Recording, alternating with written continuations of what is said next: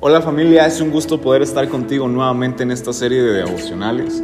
Ah, ha sido increíble estos devocionales que hemos estado viendo y el lunes hablamos acerca de arrepentimiento, el martes o el día de ayer hablamos acerca de limpieza y hoy vamos a hablar acerca de agradecimiento, porque qué tan importante es ser agradecidos con Dios.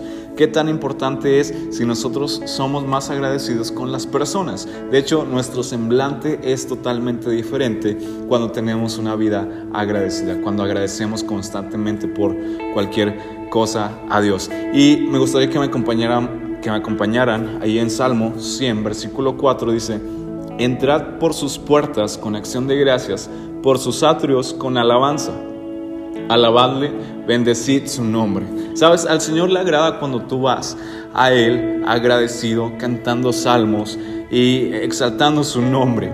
Ah, cuando nosotros vamos con acción de gracias, Él se complace totalmente de que tú vayas hacia Él. algunas de nuestras, de, de las situaciones que pasan a nuestro alrededor, y las circunstancias hacen que nosotros vayamos con angustia, con dolor, con tristeza, con un corazón quebrantado. Y sabes, Dios no desprecia eso.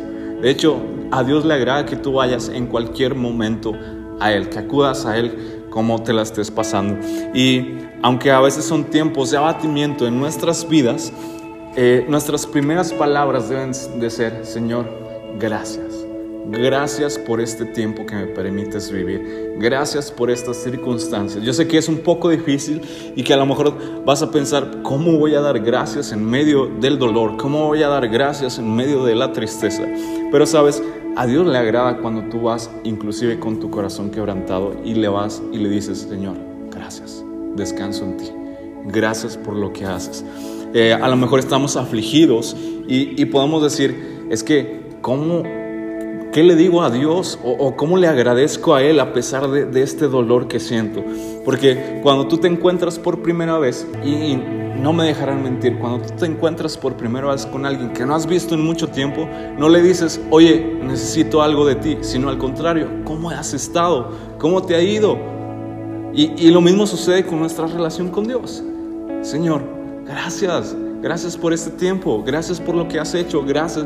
Y no es decirle, Señor, necesito esto, Señor, dame aquello. No, Señor, gracias. Gracias por un día más que me permites de vida. Y sabes, la manera en que nosotros nos acercamos a Dios no solo es gratitud, sino también alabanza, de canto. Ah, y una forma o la forma más fácil de acercarnos a Dios con agradecimiento es cantando. Eh, los salmos nos enseñan diferentes formas de alabarle a Él. Eh, nosotros, o el lenguaje de alabanza viene más fácilmente cuando consideramos su grandeza en cuatro formas que tú puedes anotar. La primera es yo alabo su nombre. Eh, y Salmo 7, versículo 17 dice, alabaré a Jehová conforme a su justicia y cantaré al nombre de Jehová, el Altísimo. La otra es, yo alabo su palabra. El Salmo 56, 4 nos enseña que, o dice lo siguiente, en Dios alabaré su palabra, en Dios he confiado, no temeré lo que la carne me hiciere. El tercero es, yo alabo por sus obras, lo alabo por sus obras. Salmo 78, 4 dice, no las encubriremos a sus hijos cuando a la generación venidera las alabanzas de Jehová y su fortaleza y sus maravillas que él hizo. Y el cuarto es, yo alabo su poder. Salmo 21, 13 dice, ensálzate, oh Jehová, con tu fortaleza, cantaremos y alabaremos tu poderío cantaremos y alabaremos tu poderío. Ahora, a pesar de que tenemos estas cuatro, cuatro cosas que podemos, o cuatro formas que podemos utilizar para alabar su nombre, porque la Biblia nos enseña que Dios se muestra con diferentes nombres según las circunstancias, pero Jesús nos da un ejemplo de, la oración cuando Él hacía milagros, y, este es solo un versículo, la Biblia nos da todavía más versículos. Juan 11:41 dice, entonces quitaron la piedra de donde había sido puesto el muerto. Y Jesús, alzando los ojos a lo alto, dijo, Padre, gracias te doy por haberme oído.